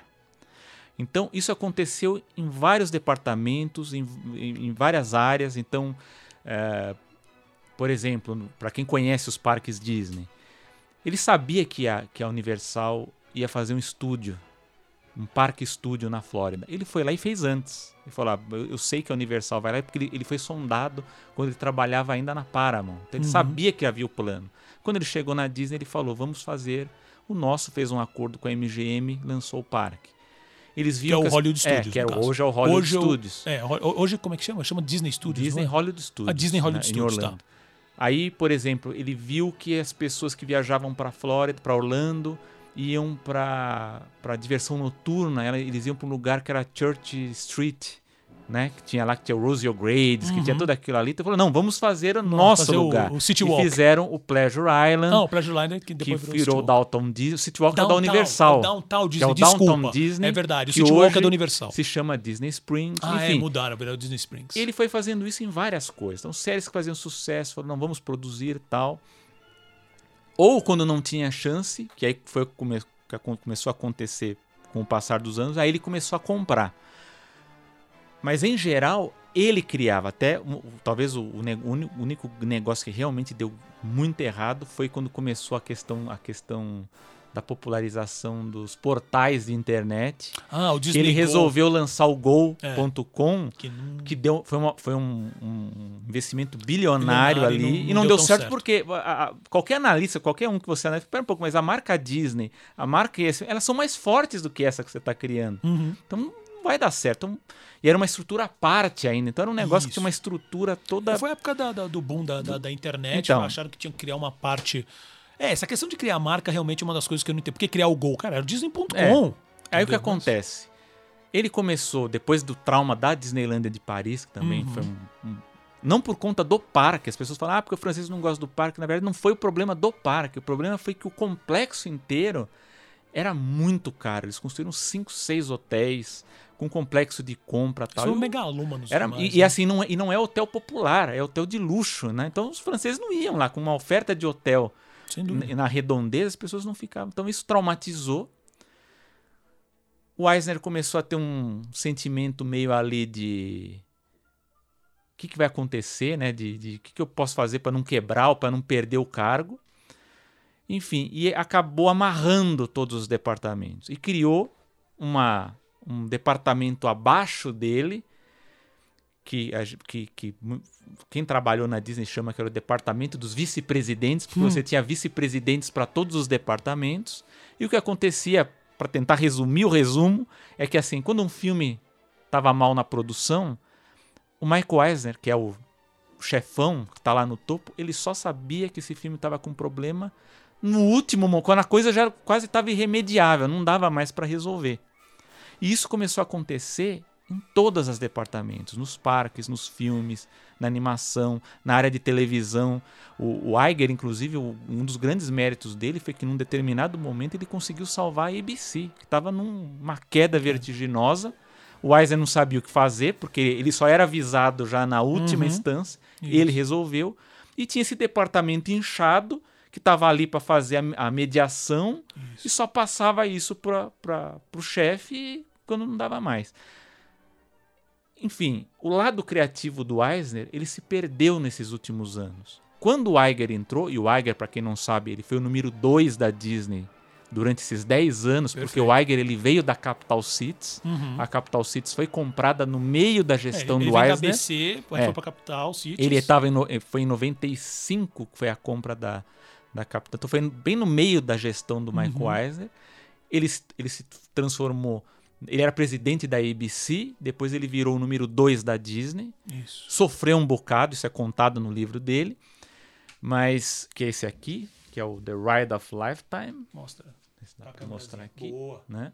É. Vai ter vídeo né? em algum momento, então a gente só está mostrando o livro. E, uh, que é um, enfim, não é uma biografia em si, mas assim, ele, ele viu que tinha esse problema na Disney, que era essa, esse departamento de vice-presidentes que, enfim, mais atrapalhava do que ajudava. E ele descobriu que dentre esses vice-presidentes havia um cara muito esperto chamado Kevin Mayer, que ele transformou num chefe estratégico. E ele falou assim: em vez de ter esses vice-presidentes empacando todo o desenvolvimento dos projetos, vamos pegar esse departamento estratégico e ver aquilo que a gente pode desenvolver melhor em cada um deles. Então, o que a gente pode dizer do Bob Iger é que eu não considero, eu sei que tem gente que vai dizer que é, mas enfim, eu não considero o Bob Iger um executivo criativo. Eu acho que ele é um gestor de marcas, um gestor de pessoas e departamentos de excelência. Porque, junto com o Kevin Mayer, ele conseguiu, junto com as análises que eles fazem, que, que era periódico, analisar qual o melhor negócio que a Disney poderia comprar, adquirir e manter uma pessoa chefiando esse departamento que entenda, que pudesse cuidar desse departamento e que, em último caso, se tivesse algum problema, chega, chegasse a ele lá no topo. Até por isso que, e, e aí eu até eu listei né, essas que foram as principais compras que a Disney fez. E a gente vai perceber o seguinte. Na, essas compras que você vai falar o que? Da época São do, as aquisições do, do Iger. Do já, Iger. Do já, Iger. tá, então, tá. e aí o que a gente vai ver é o seguinte: todas essas compras, quem está chefiando é uma pessoa criativa, Criativa, perfeito. que tem relação com, esse, com essa empresa que foi comprada, que hoje é um departamento dentro da Disney. Perfeito. Então você teve a compra da Pixar, Que é o Lester, e o 2006, Lester, que era o criativo, e o Catmull, que era o cara mais técnico. técnico, Uhum, né? Então foi em 2006, comprou Sim. por 7 bilhões. sem dúvida. Hoje é o Pete Doctor, Hoje que o é Pete uma Docter. pessoa criada no, no, no Totalmente, estúdio, né? totalmente. E na Disney é a Jennifer Lee. É a Jennifer Lee, Né? a diretora do, do, do Frozen 1 e 2, né? 1 e Uma das 2. diretoras. Ah, em 2009, por 4 bilhões, ele comprou a Marvel. Perfeito. E quem que ele man manteve na Marvel? O Feige, O Kevin Feige, Feige. né? Que hoje é, é a grande mente do, do, do MCU.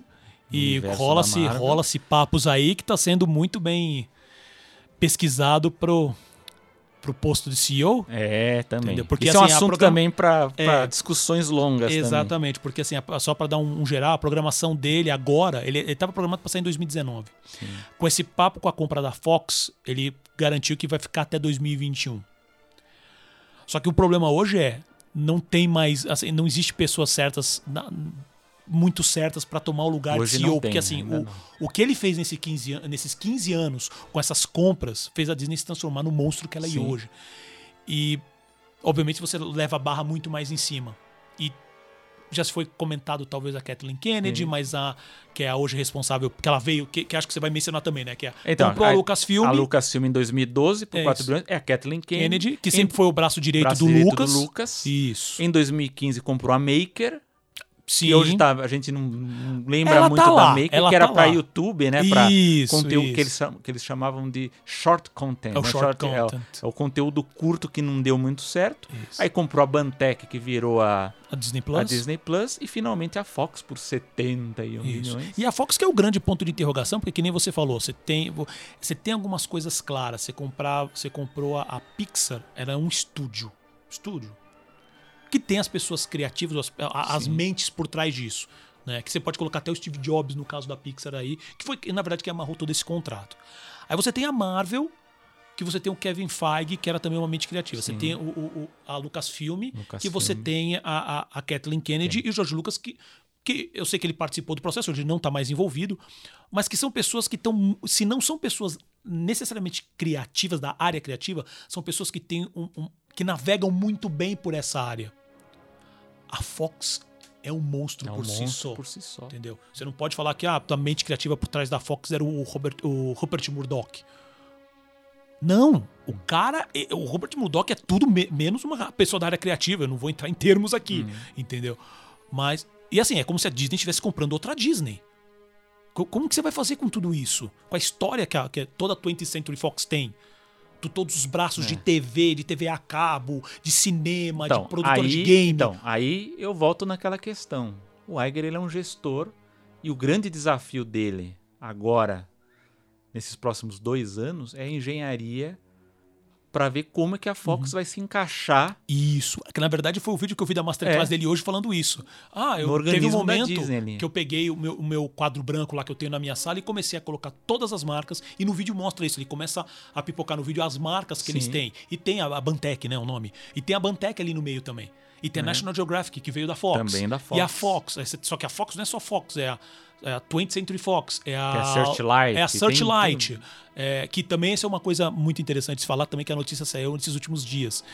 Ah, que é- já começa a, a ver os movimentos que a Disney está fazendo com a com, pelo menos a primeira, uma das primeiras coisas que ela vai fazer com a Fox de maneira geral, ela vai simplesmente matar o nome Fox. matar o Fox. É porque vai virar é, a 20th Century Studios, porque, assim, vai virar a Searchlight só. É, porque assim, teve é uma, foi uma armadilha contratual isso, porque é o seguinte, o Murdoch, ele na verdade ele é presidente, ele é CEO da News Corp, né? Então a E- 20th Century Fox, a o grupo Isso. Fox, ele, ele faz, parte da, News Corp. né? Perfeito, perfeito. Só que é o seguinte, dentro da News Corp, você tem empresas que não entraram no pacote Sem de dúvida. venda. A própria Fox, a Fox News, News, Fox, a Fox, Sports, enfim. Perfeito. E, e o que acontece é o seguinte: ficou o nome. Então, quer dizer, a Disney levou os estúdios Fox Isso. e ele ficou E com a ele Fox ficou- News e a Fox Exatamente. Sports. E aí ficou aquela coisa: mantemos ou não? E aí você tem. Aí, aí você a gente pode enumerar várias questões aí. Aí você tem Perfeito. questão. Você tem a questão da marca, Exato. porque você liga uma, uma marca na É, outra. São duas empresas separadas. Você tem questão política, porque Esse a é o Fox ponto que eu News é comentar. um lado que é, é, é pró-Trump, ele é mais conservador. Exatamente. E a Disney, ela é mais ela passa essa progressista, imagem de progressista. Ela é uma. Eu falo que é um progressismo light, né? Bem light. É um progressismo- mas, ela, é, mas ela passa isso, que é ela totalmente passa, é, contra é. toda a mensagem, principalmente da Fox News. Sim. Sabe? E você vai Então é- vincular, ao mesmo tempo que você está desvinculando a questão das marcas, mas é, é importante lembrar. O Rupert Murdoch é um dos maiores acionistas, acionistas da Disney hoje. É. Né? Ele não é, eu andei, eu andei confirmando isso, ele não é hoje o principal. Se eu, não eu tenho É, não é, eu dúvida, vi se eu não me engano, também. ou é, ou é a viúva do Steve Jobs ou é o Bob Iger mesmo. É né? individual, eu acho que é o Bob Iger. Tá, tá. Porque tem- eu sei que a viúva do, do- do Steve Jobs ainda tem um, um valor É. grande ali. Ela vendeu, ela vendeu uma parte, mas ela ainda é uma Ah, das, entendi, das maiores entendi. acionistas. Tá. Então você tem essa questão que é uma questão política complicada, porque ao mesmo tempo o, o Robert Murdoch, ele, ele- se a gente for realmente entrar, e eu quero entrar, é que assim, é, até para deixar claro, ah, o projeto da animação já é um projeto de pelo menos um ano, assim, que eu tenho mais ou menos essa ideia, que por N motivos eu não consegui lançar antes. Mas eu quero entrar nessas questões políticas. Que, no caso, você tem o Rupert Murdoch, que era super amigo e próximo do Roger Ailes Sim. que era, a, digamos assim, é a mente conservadora por trás da Fox. Era, né? A mente conservadora por trás da Fox News. Com todos os casos, tá? Tem um filme agora que é o, é o Bombshell, o Escândalo, que é justamente do todos os problemas de, de, de assédio sexual que o Roger Ailes fazia, né? E o Robert Mur o Murdoch nunca fez nada Nunca com fez referência nada. a isso. E agora você tem uma empresa, que é isso que, que, que às vezes eu, que, que é legal, pelo menos que as pessoas tenham consciência disso. Você tem uma empresa que tem essa imagem de progressista, mesmo light, sabe? Quero agora pegar as, as- as- ser diversa, né? Então vamos lançar filmes com, com personagens negros e mulheres que, gente, isso deve ter feito há muito tempo atrás, porque não Sim. deveria ter essa divisão, mas vamos trabalhar com o mundo que a gente tem. E você tem tudo isso, você vendo essa mensagem, onde o dinheiro vai para uma pessoa também, que tem esse tipo de pensamento. Esse tipo de amarra é, é legal a gente comentar também, e até do meu lado, no nosso lado, a gente pesquisar mais como que tem isso daí. Porque assim, a Disney hoje, ela é. Você vai pegar. Você entra na questão do- do- da apresentação para investidores, os fundos de investimento, os acionistas separados, é gente pra caramba, é empresa pra caramba, sabe? E aí você tem que ver também quais, no que, que eles estão envolvidos também, sabe? Que estão ganhando em cima de uma marca e o próprio, o próprio Bob Iger na masterclass dele fala: vou comprar a Fox, isso vai denegrir a, minha a imagem da Disney? Ou vai atrapalhar de alguma maneira? Mas ele usa o termo ah, ah, tipo de realmente hum, Ele é muito estragar a marca. né? É, é, ele é muito. É, na Masterclass É. ele é muito cuidadoso com os termos que ele Sim. usa. Né? Obviamente ele não entrega muitas coisas, mas ele também dá informações com referência assim, alguns, algumas informações com referência à compra da Pixar, que a gente faz, aí realmente a gente confirma que realmente houve problemas. Tá, Que a relação É. da Disney e da Pixar, quer dizer, a relação do Steve Jobs com o Michael Eisner não tava essas coisas mesmo. É, no livro, inclusive, ele, ele só entrega mais detalhes da relação dele com o Steve Jobs, né? Que é uma Sim, pessoa que é- já morreu e, Exato, e então foi uma pessoa muito complicada. Mas assim, mas todos esses acordos, o, eh, o envolvimento comercial e político, enfim, envolvendo outros interesses, Perfeito. Uhum. outros grupos. ou- A Marvel, então, Não, isso é um então, assunto para é, um, pra uns pra um podcast, um podcasts. dois ou três. porque é- Exatamente. é- mas tem, mas a, a questão da Fox hoje, e a gente tá falando isso muito porque a Fox tá meio perdida ainda no, no- no Disney É. Plus, lá a gente não sabe ainda Não, direito é, onde é, vai se é. encaixar. Exatamente. A gente não Ela sabe que é é uma um- das coisas que até a gente conversou assim, antes do, do, do- do- da gravação aqui. É que assim, será que eles vão transformar? E, e eu acho que essa, essa tirada do nome Fox pode ser talvez um passo para isso, onde a 20th Century Studios vai ser na verdade o que era de uma, obviamente com, com suas adaptações, mas o que era a antiga Touchstone, É. que era a marca adulta, da Adulta. Disney É, é possível. sabe? é possível. Mas você fala assim, legal, vai ser a Touchstone. Onde você vai passar isso? Porque no Disney Plus não vai entrar. E aí a gente lembra que, que a gente achou estranho na época também. Ah, a Disney lançou o Disney Plus. Tudo bem, mas ela acabou de comprar a, o- a parte majoritária do Hulu. E você fala, pra quê? E o Hulu é uma interrogação que a gente comentou no, no começo aqui do programa. Mas pode ser a plataforma justamente para esses Ah, filmes vai ser, adultos. vai ser, né? vai ser a plataforma. Porque agora a Disney tem. Cara, você consegue imaginar. Ela já vende o combo dos três. Ela vende o É. Disney Plus, Ah, é o Hulu e a ESPN. É o- Exatamente. É o. Você consegue imaginar que hoje Alien e Predador. tipo assim, a rainha, a rainha Alien é uma princesa Disney? Pode ser dizer assim? Não sei. Né? Mas assim, gente, É. você para pra. Tem umas coisas. Por John McClane. Sabe? É, é um personagem Disney. Ou assim, assim fala da- do, Sim, do sim. conglomerado É. Disney. Se a Disney até agora ela tá com, ela comprou, ela comprou a Lucasfilm. Ela fez essa também que dá pra podcasts infinitos essa lambança com Star Wars. Eles a Lucasfilm também tem outras propriedades. A outra mais famosa é Indiana Jones, que eles estão tentando talvez, quem sabe lançar ainda com Harrison Ford vivo. Desculpa, gente, Você é, mas é de verdade. É, parece que a previsão agora é 2022, 2023. É. Cara, o Harrison Ford já. tá- Gente, adoro o Harrison Ford, mas o bichinho também já tá, sabe, uma idade avançada, vamos usar um termo assim, né? achar o sucessor dele. Exatamente. Ou vamos fazer digital, Que é o que né? tentaram, na verdade, fazer com, com caveira de como é que é? o- Caveira de cristal. Com a caveira de né? cristal. Que, Ou então vai ser uma versão digital dele. Faz uma... Cara, hoje em dia, tudo é possível. Hum. Né? Então, você.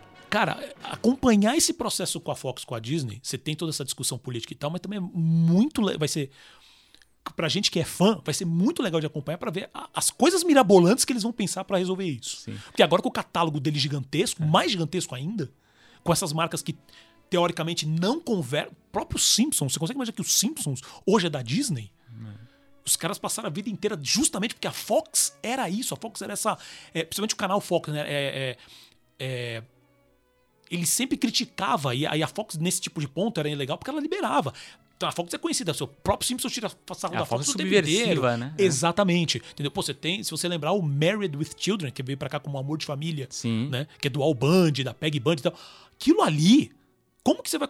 Hoje mesmo, né, da situação política social que a gente se encontra hoje, você não consegue achar um canal que vai reprisar isso. É muito difícil. Por causa do nível das piadas que eles faziam. Como que vocês vão amarrar tudo isso? E tem um problema que o pessoal fala da questão do. do, do, do- do- como é que fala? Do, do- do cofre, antigo cofre da Disney que agora acabou, mas ao mesmo tempo ela não acabou. Porque vai ter muita coisa que ela não vai deixar liberar, porque está associada ao nome Disney Sim. né? Isso também gera, gera discussões que o pessoal ainda não está não tá entrando. É, na verdade, tem muita coisa ainda para discutir, como, por exemplo, a situação do. Como que vai ser a situação do, do- da Blue Sky Studios, Blue Sky. que agora acabou. Que tá com um filme bom agora, que lançou então, do é, espião. que eu preciso ver também, que é, o, muito que, boa. é, que é com o, o Will Smith Smith, que e o menino que faz o. O Tom Holland, que É, faz o novo Home- Aqui é o Homem-Aranha. Lázaro Ramos na versão dublada. Boa. Né? atrás a- Mas, por exemplo, tirando esse filme, que acabou lançando meio que no banner Disney, porque tava ali já no finalmente, quando a compra foi finalizada, não tem mais plano nenhum. Não tem plano. O que, que vão fazer com a Blue Sky?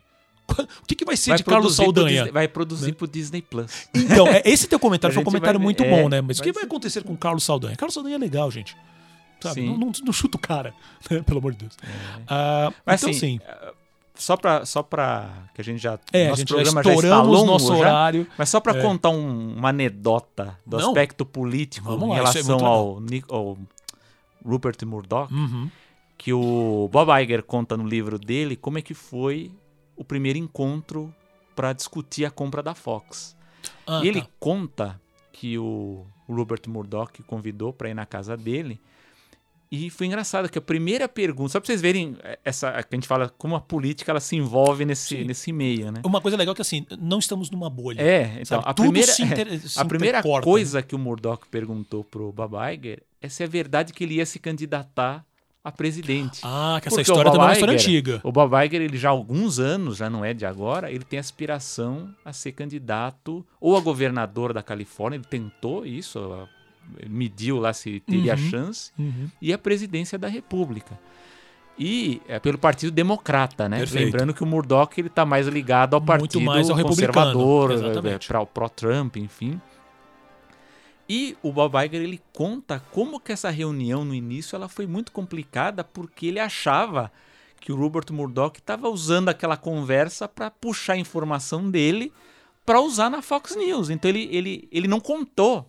Embora ele tivesse, ele no livro ele não fala, mas ele tinha essa aspiração, ele resolveu não falar nada porque ele fala o que eu falar aqui provavelmente vai, ele vai, vai, vai ser repassado para o Donald Trump ou vai ser passado para Fox News, enfim. Pode ser, eu não sei ainda, pode até ser que ele venha se candidatar, não sei. Porque assim, não agora para Sem 2020, ele provavelmente esperaria Uhum. mais os quatro anos, É. porque concorrer com o Trump vai ser, vai ser uma pancada, porque o Sem próprio dúvida. Partido Democrata eles não se entendem direito Ah, quem vai é. ser.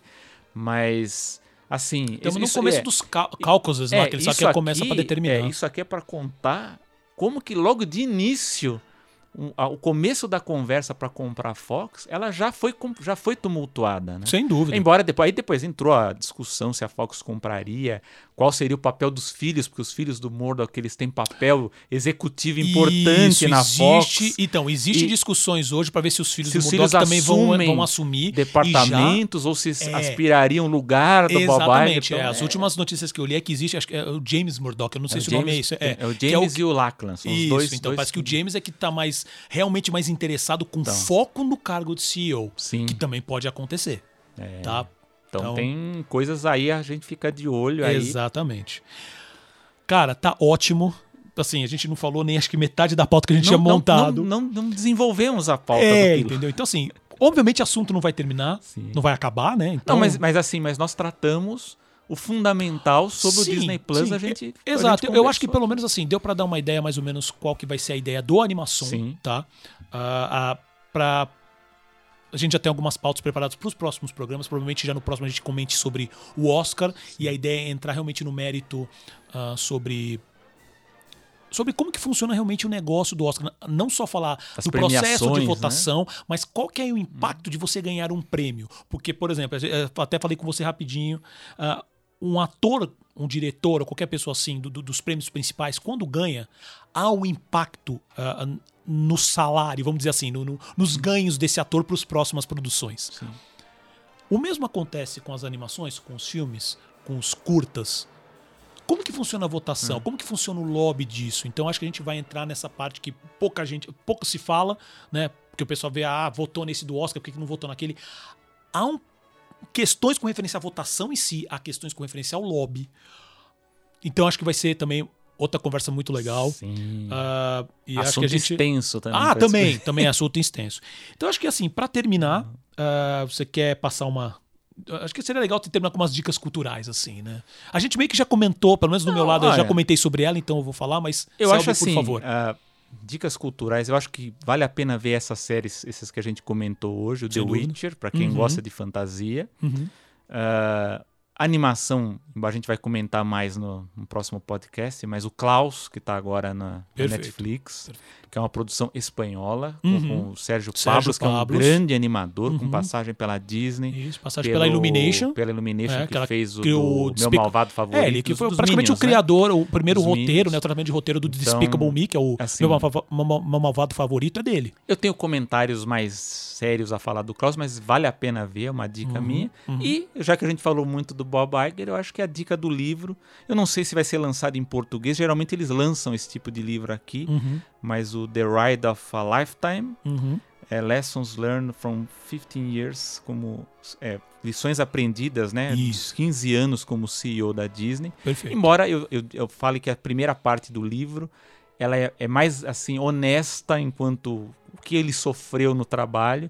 E a segunda parte, ele vai contando como foram as, as aquisições da Lucasfilm, da Pixar e tal. Mas lógico que ele, ele digamos assim, que ele destaca mais os lados positivos para Ah, ele. claro. Ele omite um pouco das coisas que ele Normal. teve com o Ike Perlmutter lá na Marvel, com o George Lucas na Lucasfilm. Então essa Uhum. parte fica... Mas assim, é legal pra gente entender a linha de pensamento que levou ao lançamento do Disney Plus, que foi o Perfeito. assunto da nossa discussão. Então, para quem quiser ver como que foi a evolução da Disney para chegar no Disney Plus, esse livro aqui ele é, ele é recomendável. Perfeito, perfeito. Do meu lado, é, eu já falei sobre isso, né? Mas eu concordo com as tuas dicas, são perfeitas. E eu também falaria assim: quem puder ah, contratar o serviço do Masterclass, sabe? É meio carinho. É que tem, é que tem muito conteúdo bom, eles estão lançando por mês cada conteúdo sensacional. Eu- E eu, comecei vendo justamente do Bob Iger, né? Justamente por causa do programa. Falei, deixa eu já começar a ver para ver o que, que, o que, que ele tem a falar. É também, ele, ele é muito cuidadoso em todas as palavras dele, tá? Ah, mas é interessante, porque ele te- tem alguns pontos, como eu falei, essa questão do contrato que você fica meio assim. ah, tem, ele acaba jogando informações que reafirmam muitas coisas que a gente já vinha.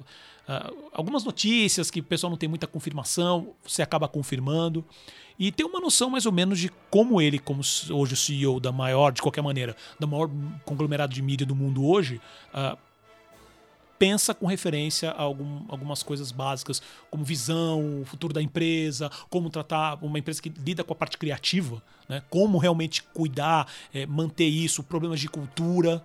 Né? Que foi uma coisa que até comentei com você, por exemplo. A Pixar ela veio com um contrato muito amarrado, porque a cultura da Pixar é, é, é o tesouro, vamos dizer assim, da empresa. A Blue Sky, ela entrou no balaio. Como vão fazer com ela? Sabe? Então, assim, também tem. tem, é, ele, ele ele tem alguns vídeos da, da- da- da- das masterclass dele, ele tem alguns estudos de caso da Pixar, da, da compra, né? da Pixar, da Marvel, da, da, da Lucasfilm. Da Lucasfilm ainda não, ainda não cheguei, tô quase no finalzinho. E da, da Fox também. Ele faz um comentário que ele fala esse negócio de chamar. Aqui no, na Masterclass ele comenta que o. Que. O, o Murdoch realmente chamou ele para uma conversa. E ele começou a conversar sobre negócios. E aí o, o Iger basicamente fala assim: Ó, eu saí de lá que eu notei que ele estava jogando as ideias que ele já estava querendo se desfazer da Fox. Que provavelmente também deveria ter no meio também. Né? Então, mas ele não menciona essa questão, do, É. óbvio. No livro ele fala. No livro ele fala. Então, ah, de qualquer maneira, assim, por mais que você que eu tenha assim, algumas críticas, alguma coisa, mas é um conteúdo muito bom, né? E não só porque o Masterclass também tem cada cara, tem, tem Masterclass com Aaron Sorkin, que eu acho sensacional, com Spike Lee, Tem o Neil Gaiman tem o Neil Gaiman lá dentro, sabe? Então, assim, vale a pena. Eu falo Masterclass como um todo, puxa, usando o Iger, mas você tem outras coisas de cinema. Você tem o. o- não vamos entrar em mérito aqui, mas tem o Ron Howard também, que de qualquer maneira é uma, uma visão de um cara de mercado, sabe? Com filmes de muito sucesso. Faz sentido também ver. Isso tirando outras coisas, né? Então, essas seriam nossas dicas culturais. Eu Sim. acho que já o tempo nos, nos limita, porque assim, é, é, é- essa é uma das coisas que a gente vai, vai controlar bastante, porque se deixar a gente fica falando. Tentar A- controlar. A né? última, quando, quando a gente eu vim trazer aqui, na verdade, porque eu entrei em contato com o estúdio, com, te- quero aproveitar já para agradecer o Rafael, que aqui do estúdio Riemping, né? Sempre bom mencionar. Ai, tá lá dando sinalzinho. E quando eu vim aqui, quando trouxe o Selby aqui para mostrar o estúdio, né? Que eu já tinha falado com o Rafael. Meu, a gente falou, ah, vou conversar com o Selby, marquei uma reunião de duas horas pra gente tratar de pauta e tal. A gente conversou por o quê? Umas quase quatro, horas, e meia. horas e meia. Sabe? E assim, a pauta mesmo a gente não entrou. Assim, entramos, falou, mas é que a gente é. não entrou no detalhe, porque É. a gente começou a puxar um assunto com o outro e a conversa foi embora. Então vai ter muito disso ainda. ah, mas, cara, adorei. Selby, muito obrigado. Agradecer novamente o Selby, agradecer o Rafael, agradecer o Gustavo Pinheiro, que veio aqui ajudar a gente com a Ei, parte das câmeras, que vai ter vídeo em algum dia, não sei quando, tá? Mas vai acontecer. E é isso. Então acho que a gente se vê no próximo Nos programa. no próxima É, edição. Só lembrando que a- a- o, o- podcast vai ser inicialmente quinzenal, tá? Mas aí com certeza a gente ainda vai dar tempo de comentar o próximo, vai dar tempo de comentar ainda o Oscar. Então é isso. Gente, muito obrigado a todos. Muito a gente se vê obrigado. no próximo animação. Até a próxima. Abraços.